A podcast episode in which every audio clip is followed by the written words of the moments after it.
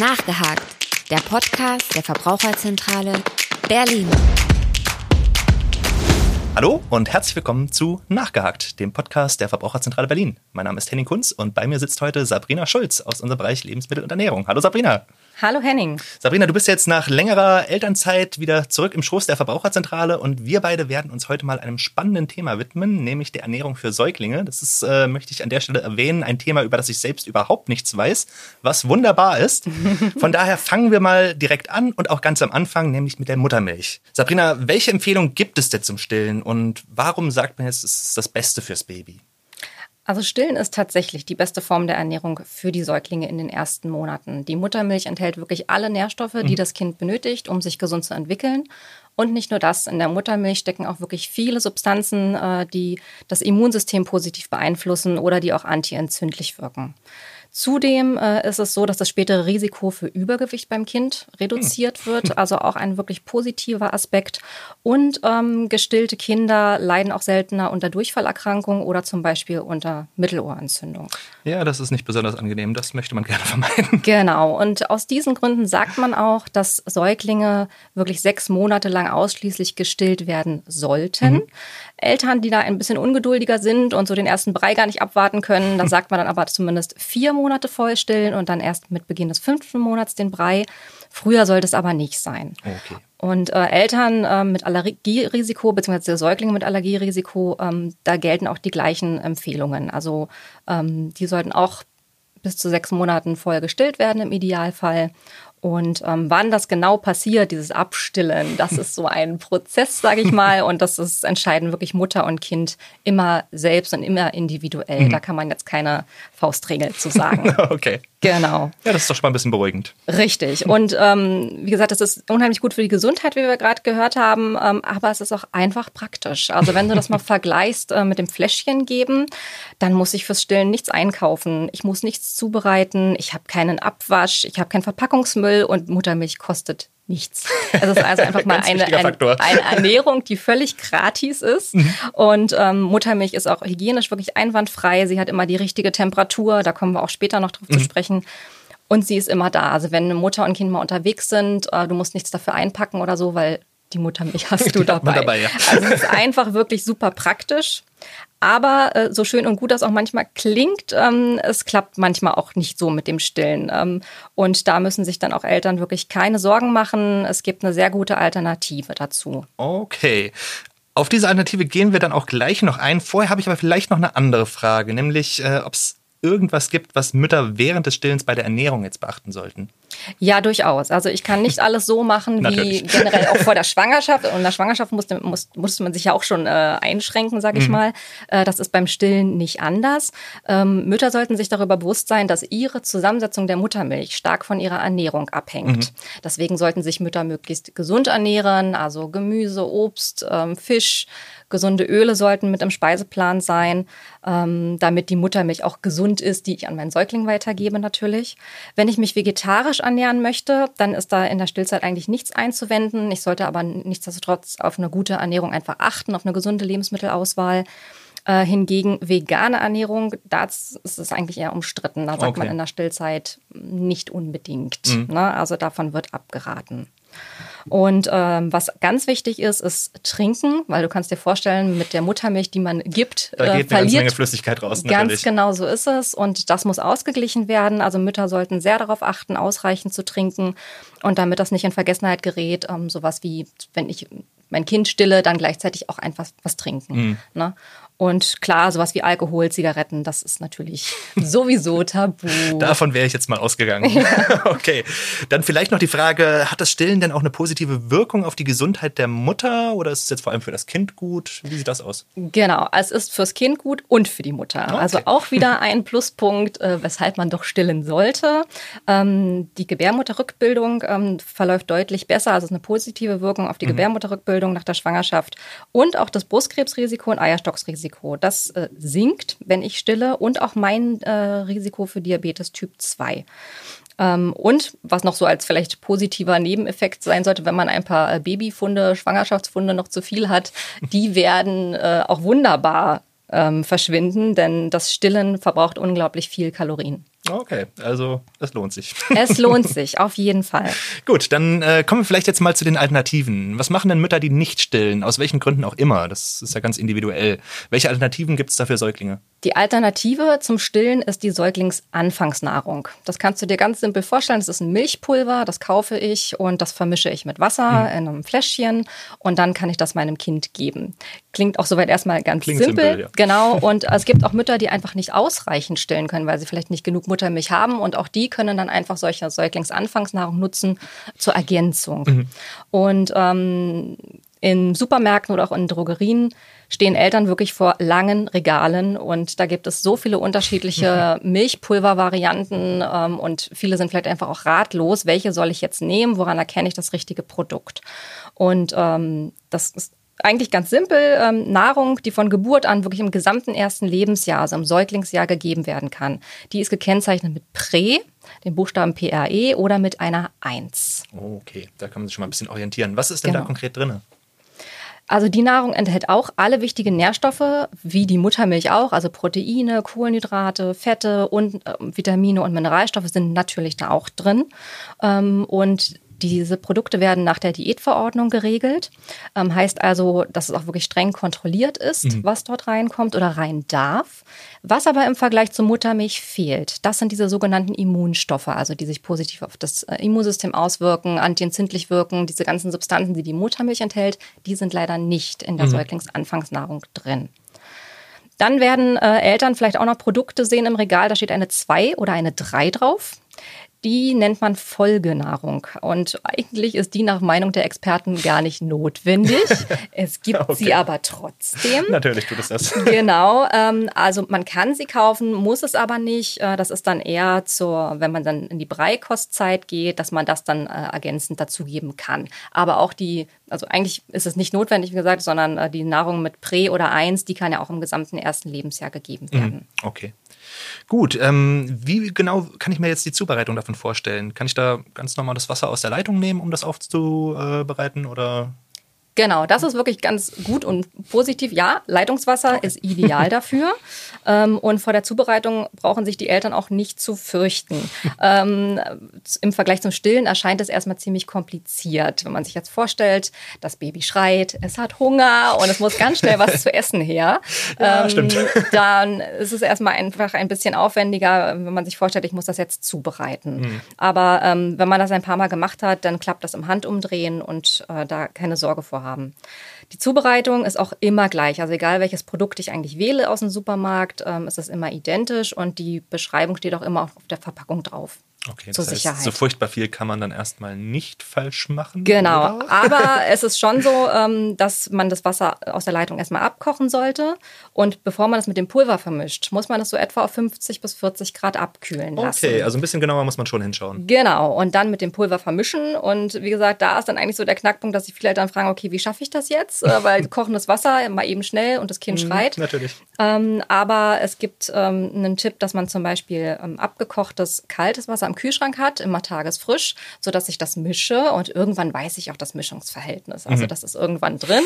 ähm, oder es gibt auch mittlerweile im Handel ganz nützliche Helfer, die schaffen es wirklich, dieses kochende Wasser innerhalb von Sekunden abzukühlen. Ach ja. Okay. Und das geht auch, sodass ich es dann mit dem äh, Pulver vermischen kann und dem Baby geben kann. Bevor ich es aber gebe, sollte ich immer noch mal einen Temperaturtest machen. Mhm. Da kann ich meinen Sinnen vertrauen, indem ich es an die Wange halte, indem ich es ans Handgelenk halte oder aber auch einfach ein simples Lebensmittelthermometer nehmen, so ein Stabthermometer, das reinhalten und dann habe ich ganz sicher die Zahl und äh, weiß jetzt, ob ich es meinem Kind geben kann. Für die, die es ganz genau wissen wollen. Genau, genau. okay. Aber abkochen sollte man das Wasser in jedem Fall. Also in den ersten Lebenswochen und Lebensmonaten, da sollte man das Wasser sicherheitshalber abkochen. Das ist schon mhm. ganz richtig. Aber wenn das äh, Kind dann ins Krabbelalter kommt, ähm, dann kannst du dir vorstellen, dass auf dem Boden sicherlich mehr hygienische Gefahren lauern als äh, aus der Leitung. Ja. Das heißt, das ist dann so die Zeit, wo es eigentlich nicht mehr notwendig ist, äh, das Wasser abzukochen. Mhm. Ich sollte es so lange aus der Leitung fließen lassen, bis es kalt rauskommt. Und dann sind solche Wasserkocher hilfreich, bei denen ich genau die Temperatur einstellen kann. Ähm, da kannst du ja dann wirklich 50 Grad Grad oder 45 Grad einstellen und dann kannst du das Wasser genau auf die Temperatur erhitzen und kannst es dann okay. mit dem Pulver vermischen. Also die Variante gibt es dann auch noch. Genau. Sehr komfortabel. Ein äh, Hinweis noch zu Bleileitung und zu Haus, ähm, zu Trinkwasser aus Hausbrunnen. Da sollte man sich wirklich vorher die einwandfreie Wasserqualität bestätigen lassen. Mhm. Und Bleileitung sowieso Vorsicht geboten. Da haben wir aber auch noch einen guten Hinweis, ähm, und zwar die Berliner Wasserbetriebe. Die führen tatsächlich eine kostenlose Bleianalyse durch. Okay. Ähm, aber nur, wenn in dem Haushalt eine Schwangere lebt oder ein Säugling lebt. Und dann kann ich wirklich eine Wasserprobe dorthin schicken und die analysieren das einfach mal kostenfrei für mich. Okay, das ist natürlich ein schöner Service. Genau. Ansonsten, wenn ich mir einfach unsicher bin mit dem Leitungswasser, das aus meiner Leitung kommt, dann gibt es auch die Möglichkeit, dass ich abgepacktes, stilles Wasser kaufe aus dem Supermarkt. Hm. Da sollten die Verbraucher dann aber darauf achten, dass dort drauf steht, geeignet für die Zubereitung von Säuglingsnahrung. Okay, also alles relativ gut gekennzeichnet. Genau. Gut, wir sprachen ja vorhin schon über die Vorteile vom Stillen. Jetzt vielleicht nochmal die andere Frage, welche positiven Aspekte könnte es denn geben, wenn ich äh, als Elternteil das Fläschchen gebe? Also es gibt auch positive Aspekte, und zwar, dass einfach beide Elternteile oder von mir aus auch die große Schwester oder die Oma, also wer da auch die nächste Bezugsperson ist, einfach ähm, auch die für die Nahrungsaufnahme zuständig sind. Und damit ist es auch einfach sehr förderlich für die Beziehung von dem mhm. Säugling und der anderen Person, die vielleicht auch die Flasche geben kann. Die Mutter wird also ein bisschen einfach entlastet. Beim Stillen ist die Mutter einfach der einzige Milchgeber, wenn du so willst. Ähm, und bei einer Flasche ist es einfach, ja, da kann jeder mit anpacken und äh, es kann wirklich sehr förderlich sein für die Beziehung. Mhm. Okay, ja, das klingt logisch. Genau. Gut, jetzt vielleicht mal zu einem etwas obskureren Thema, zumindest für mich als Laien. Ähm, ich habe jetzt gehört, es gibt sogenannte Muttermilchbörsen. Kannst du dazu vielleicht mal kurz was erzählen? Da kann ich mir jetzt schon was drunter vorstellen, aber ich könnte mir vorstellen, dass es das ein oder andere Problem damit gibt. Genau, so ist es auch tatsächlich. Also im Internet gibt es tatsächlich, die heißen auch so Muttermilchbörsen mhm. und da wird Muttermilch zum Kauf angeboten. Wenn ich also selber nicht stillen kann, ähm, dann könnte ich mir da Milch kaufen. Die Verbraucherzentralen raten aber davon ab, weil okay. im Endeffekt ist das ja keine kontrollierte Milch. Ne? Mhm. Ne? Du weißt also nicht, ähm, ist das vielleicht mit Keim belastet, die Milch, wenn die abgepumpt wurde, wurde die gekühlt, also wie wurde die überhaupt gelagert, mhm. behandelt. Ähm, also da ist ein ganz großes Fragezeichen. Und es ist auch möglich, dass über die Muttermilch Krankheitserreger übertragen werden. Okay. Und auch deshalb sollte man da einfach wirklich vorsichtig sein und wir sagen, bitte nicht. Ja, das kann ich jetzt auch irgendwie nachvollziehen. Okay. Gut, dann vielleicht nochmal die Frage, könnte man nicht auch theoretisch Kuhmilch nutzen? Das wäre super einfach. Das wäre total einfach, ja. das wäre richtig gut. Ähm, Nein, kann man so nicht. Es ist keine Alternative ich zum Stillen. Genau. Weil ähm, die Zusammensetzung von jeder Tiermilch, sei es auch Ziegenmilch oder Schafsmilch, Kuhmilch, das ist einfach komplett anders mhm. als die der Muttermilch oder der Säuglingsanfangsnahrung. Problematisch ist es, äh, weil da einfach viel, viel mehr Eiweiß drin ist. Wenn wir jetzt die Kuhmilch als Vergleich nehmen, sie hat etwa dreimal so viel Eiweiß und auch mehr hm. als dreimal so viel Mineralstoffe.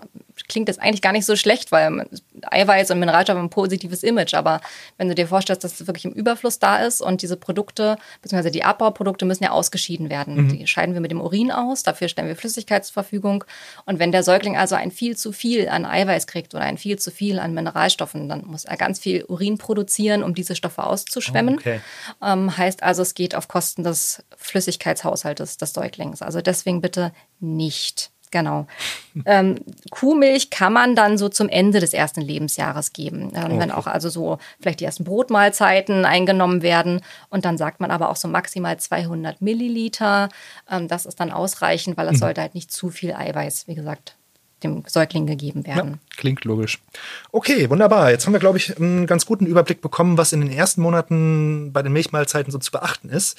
Lass uns jetzt vielleicht einfach mal weitergehen und äh, ans nächste Thema kommen, nämlich den ersten Brei. Wann sollte es den geben? Den ersten Brei sollte es frühestens zu Beginn des fünften Monats geben okay. und eigentlich spätestens mit Beginn des siebten Lebensmonats. Da wird also so eine Spanne angegeben. Ähm, du kannst dir vielleicht vorstellen, nicht jedes Kind ist gleich entwickelt. Natürlich, die einen sind ein bisschen sehr individuell. Genau, die haben halt eher die, ähm, die Entwicklung und die Fertigkeiten äh, zu essen etwas früher und die anderen etwas später. Mhm. Deswegen sagt man da, dieses Zeitfenster soll es in etwa sein.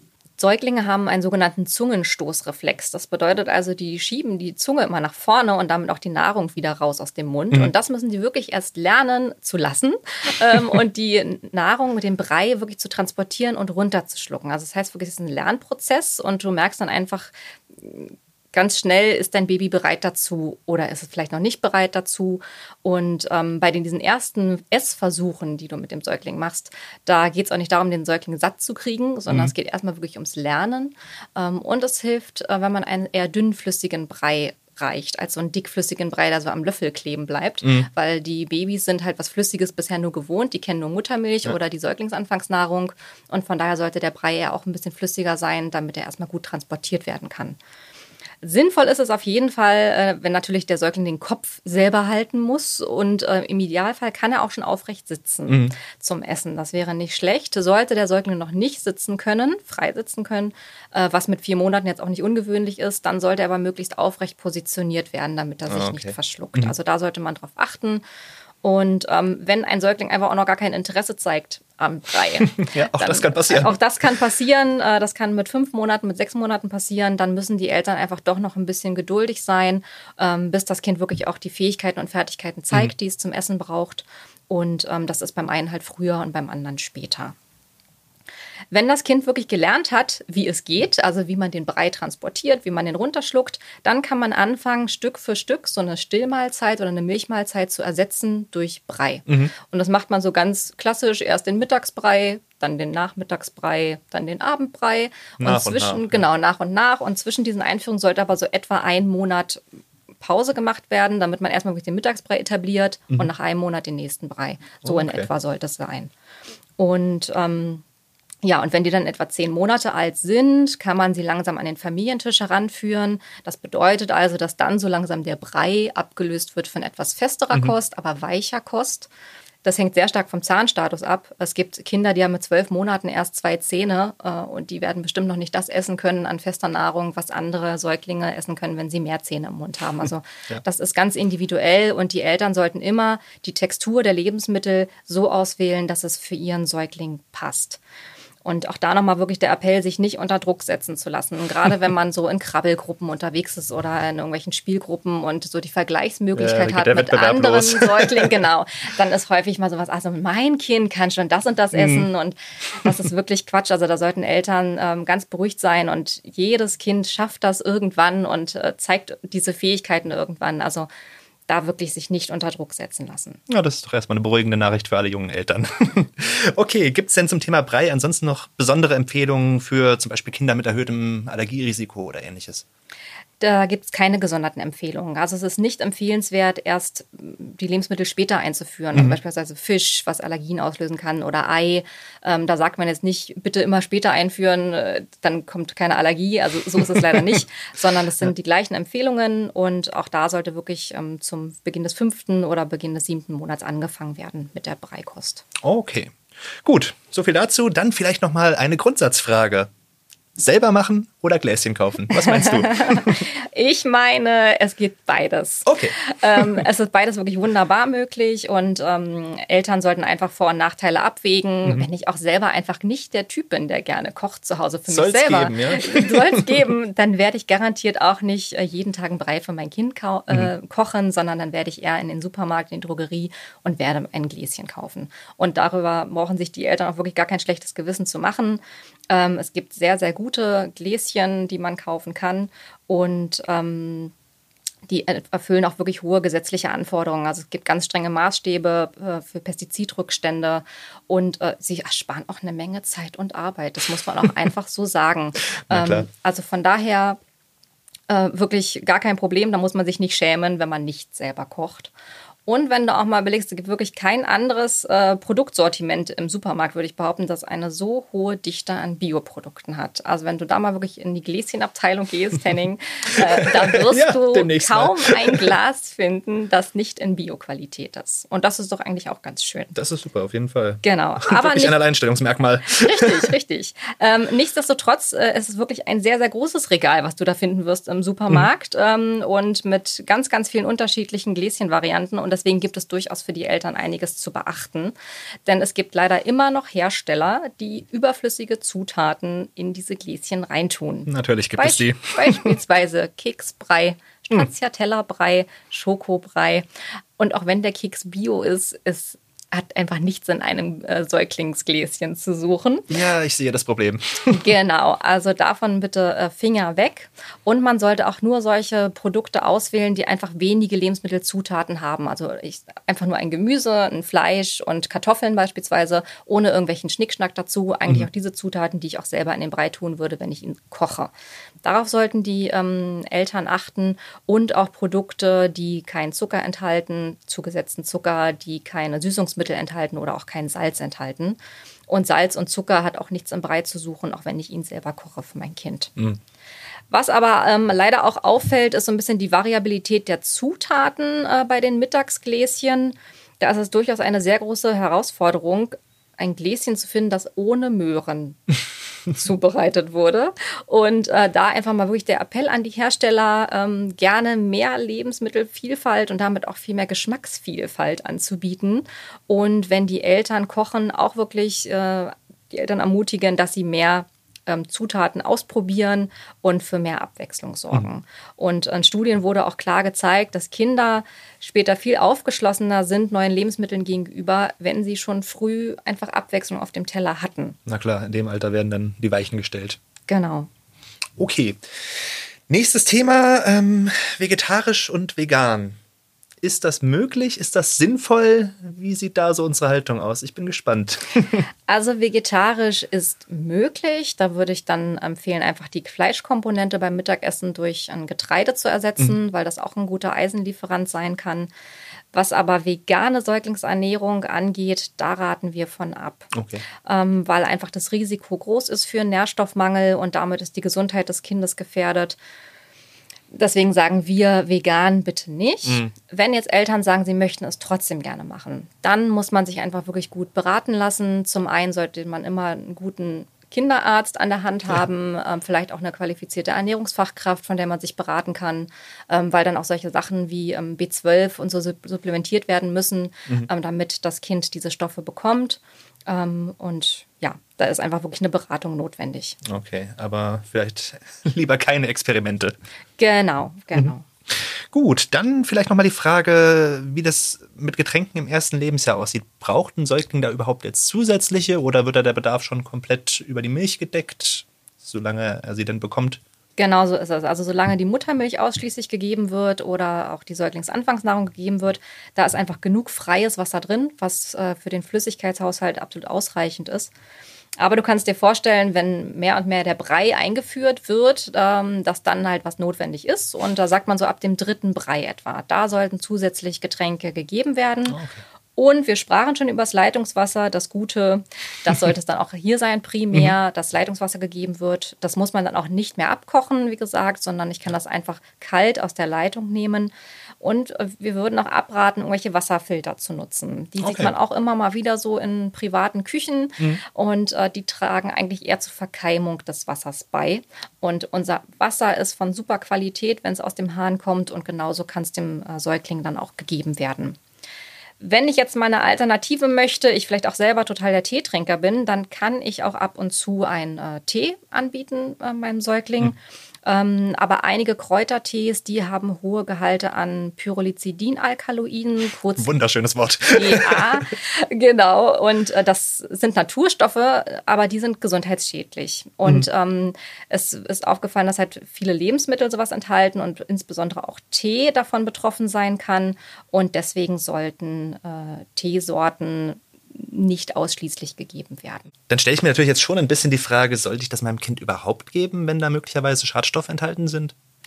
Also Tee trinken ist kein Muss, aber mhm. es ist möglich. Und ähm, Wasser sollte einfach das primäre Getränk bleiben. Und das BFR untersucht regelmäßig die Lebensmittel auf diese PAs, nenne ich sie jetzt mal. Und ähm, die Werte sind seit Jahren gesunken in Tee. Mhm. Aber man kann dazu raten einfach, dass es sinnvoll ist, die Teesorten regelmäßig zu wechseln, auch den Hersteller regelmäßig zu wechseln. Also nicht immer nur auf einer Teesorte zu beharren von diesem einen Hersteller, ähm, sondern dann wirklich mehr ein bisschen die Vielfalt zu nutzen. Ähm, und leider haben hier auch Bioprodukte keinen Vorteil, oh, okay. ähm, weil dieses PA, das ist ein Naturstoff, den die Pflanze selber bildet und mhm. der bildet sich leider auch in der Biopflanze genauso wie in der konventionell angebauten Pflanze. Genau. Äh, ich würde gerne noch mal auf das Thema Zahngesundheit äh, kommen an dem, äh, in dem Fall. Und zwar Getränke, Zahngesundheit, zuckerhaltige Getränke, du kannst dir vorstellen, worauf ich hinaus will. Ja, natürlich. Ähm, dieses ständige Umspülen der Zähne mit zuckerhaltigen Getränken, mit also gesüßte Tees, Säfte oder Saftschollen, aber auch Muttermilch und äh, Säuglingsanfangsnahrung, da ist ja Laktose drin, das ist ja auch ein Milchzucker. Ähm, also da, der ständige Kontakt mit solchen Getränken birgt wirklich ein großes Risiko für Karies, insbesondere so der Frontzähne, wenn mhm. die Babys ständig eine Flasche im Mund haben, dieses Dauernuckeln oder es ist auch so der Klassiker, eine Flasche zum Einschlafen dem Säugling zu geben. Ja. Davon ist wirklich abzuraten. Und nicht nur wegen der Zahngesundheit ist davon abzuraten, auch äh, aus anderen gesundheitlichen Gründen. Und zwar ist dadurch natürlich das Risiko für Übergewicht und Adipositas im Schulalter deutlich erhöht. Also wenn ich meinem Kind schon im Säuglingsalter zuckerhaltige Getränke gebe, dann ist die Gefahr groß, dass mein Kind auch im Schulalter vielleicht übergewichtig werden kann. Bedeutet also, die ersten Lebensjahre sind wirklich ein wichtiger Grundstein, mhm. den ich lege, ja, fürs spätere Leben meines Kindes. Und von daher aufpassen. Aufpassen, von ja. daher wirklich einfach mit Bedacht die Lebensmittel auswählen, die ich meinem Kind zu essen gebe, zu trinken gebe und auch selber einfach mit positivem Beispiel vorangehen. Mhm. Ähm, Gerade wenn vielleicht große Geschwister auch schon in der Familie sind, die Kleinen machen gerne die Großen nach. und ähm, da ist es also auch wichtig, dass nicht nur die Eltern so eine Vorbild Vorbildfunktion haben, sondern auch die großen Geschwisterkinder mhm. eine Vorbildfunktion. Und von daher sollte sich so gesunde Ernährung eigentlich in der ganzen Familie widerspiegeln. Das wäre sehr wünschenswert. okay, ja, das sind doch jetzt ein paar schöne Tipps für junge Eltern. War auch für mich durchaus interessant, ein Thema, über das ich jetzt noch nicht so furchtbar viel wusste und jetzt doch einen schönen Einblick bekommen habe. Von daher vielen Dank, Sabrina. Sehr gerne, Henning. Danke auch an unsere Zuhörer zu Hause und bis zum nächsten Mal. Nachgehakt der Podcast der Verbraucherzentrale Berlin.